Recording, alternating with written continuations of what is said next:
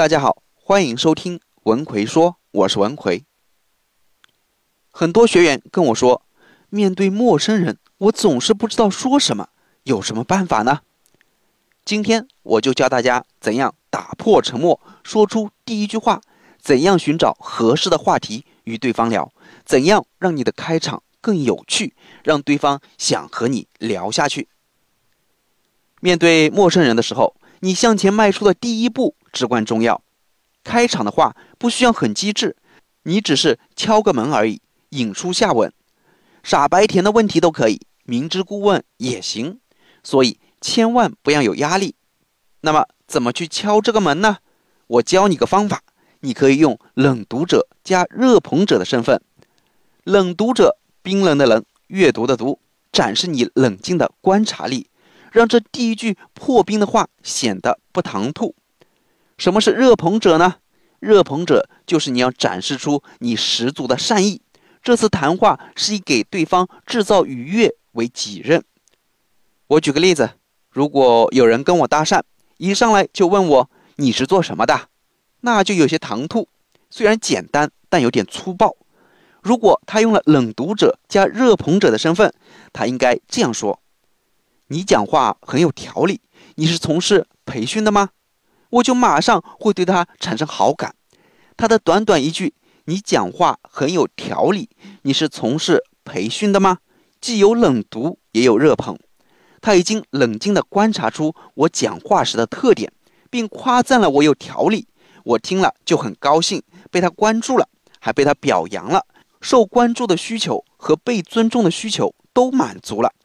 用这样的方式开场，即使当时他冷读错了、猜错了，又有什么关系呢？至少已经成功的迈出了第一步。那接下去可以用什么思路来寻找合适的话题切入呢？我给你提供三条思路。第一条思路，从周围找话题。看见对方手里端着某种饮料的时候，你就可以说：“这个饮料看上去很不错，哎，这是什么呢？”你冷静地观察到他对饮料的选择，并称赞这个选择不错。对着会议厅里的邻座，你可以说：“你的装备真齐全，能借支笔吗？”你冷静地观察到了他的物品，并称赞装备齐全。对着咖啡馆里的邻座，你可以说：“你的这款华为笔记本真漂亮，我一直都想买。这款笔记本好用吗？”你冷静地观察到他的电脑，并表示了自己的羡慕和向往。走进客户的公司，你可以说：“你们公司的 logo 设计的很有艺术感，有什么故事吗？”你冷静地观察了他们公司最重要的符号，并称赞有艺术感。在他办公室坐下之后，你看到墙角有一根鱼竿，你可以说：“这是很专业的那款富士鱼竿吧？”你冷静地观察到他的爱好，并捧他为专业粉丝。看到墙上有一幅团队的照片，你可以说：“像温馨的一家人呐。”这是什么时候拍的？你冷静地观察到了他的队伍，并称赞他领导了一个气氛融洽的团队。小区里遛狗的邻居，你可以先向他的爱犬打招呼，然后说：“好帅气的狗狗啊，是秋田犬吗？”你冷静地观察到他狗狗出众的外表和品类，还直接夸了帅气。在我们周围可以用来聊天的线索实在是太多了，这就是第一条思路：从周围找话题。第二条思路，从对方这个人身上找话题，包括他的外在服饰、身材、气质、内在特质等等。比如从对方的身体上找话题，你可以说。看你这挺拔的身材，常去健身吧。或者从对方的个性上找话题。这里很多人都认识您，您是最有人气的。您是从事什么工作的呢？您这么幽默，我打赌您是双子座的吧？你口才真好，你要是做销售，绝对是个高手。我看你戴手表和我们不一样，你右手上有个姓。我猜您是从事创意方面工作的吧？另外，你还可以从对方的服饰上找话题，比如说，你这身西服相当别致合体，是定做的吧？你的衣服搭配很有品味，您是从事时尚行业的吗？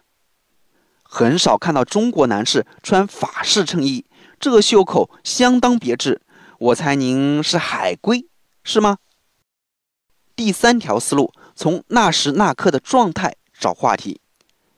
一个人当时的心情、表情，以及做一件事情时的状态。是认真的还是疲惫的？你只要稍加注意，就可以观察出来，并能用这个来作为话题切入点。比方说，看你们聊得这么投机，猜你们认识很久了吧？我注意到你刚刚听得很认真。今天哪个嘉宾的发言你最喜欢？看你今天兴致很高，有啥开心的事吗？这个方法也很简单实用。人总是有喜怒哀乐的。而人的情感就会在脸上或肢体动作上表现得淋漓尽致，所以只要细心观察，就能找到话题。这就是三条开场找话题的思路：从周围找话题，从对方身上找话题，包括外在服饰、身材气质、内在特质等等；从那时那刻的状态找话题。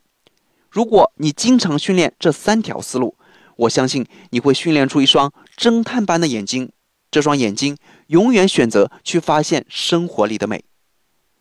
如果在某个场合你一紧张，这些思路全都忘记了，那就用最诚实的开场向他走过去，直接说：“我在这里一个人都不认识，你愿意和我聊聊吗？”或者你想加入一群人聊，你坦然地问：“看你们聊得这么开心啊，我可以加入吗？”或者，我对你们聊的话题很感兴趣，我可以加入吗？绝大多数人都会欣然答应。你趁热打铁，做个自我介绍，他们会告诉你他们正在聊的话题，谈话就可以开始了。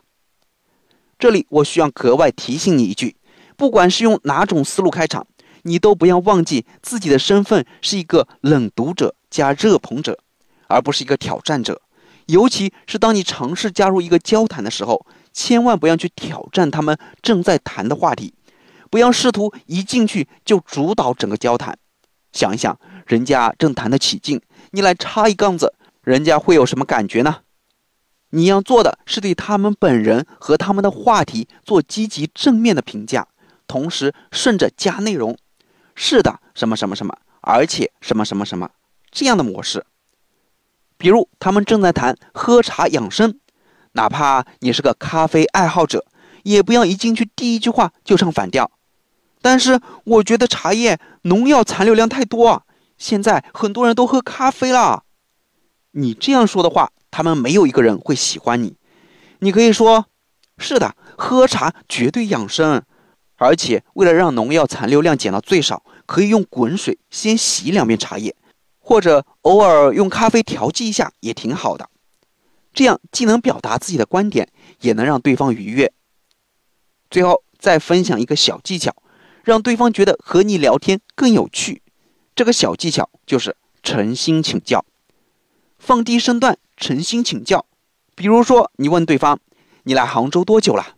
他说：“三年。”你接着说：“我刚来，正在考虑要不要留下来呢。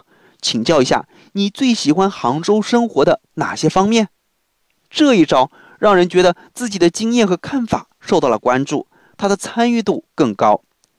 又比如，你问聚会上刚刚认识的一对夫妇：“你们结婚多久了？”他们说：“十年。”你接着说：“看到你们恩爱的样子，我想取取经啊。虽然我还没有结婚，我在交女朋友。让一段感情持久弥新的秘诀是什么呢？”诚挚的请教，让对方更顺利的和你聊下去。最后留个作业吧。你在超市看到同事买了一大堆的菜，你怎样用一个冷读者加热捧者的身份来找话题呢？欢迎把你的答案写在留言区和我互动，期待看到你的留言。有些人人际关系好，走到哪里似乎都受大家的欢迎而且朋友也很多。这到底是为什么呢？是因为他们长得帅长得漂亮？还真不一定。人际交往中有七条潜规则他们时刻牢记在心而你却可能还不知道。那具体是哪七条潜规则可以让我们更受大家欢迎呢？微信搜索我的公众号文奎说然后在公众号里回复一一四，我详细讲给你听。我在微信公众号“文奎说理”等着你。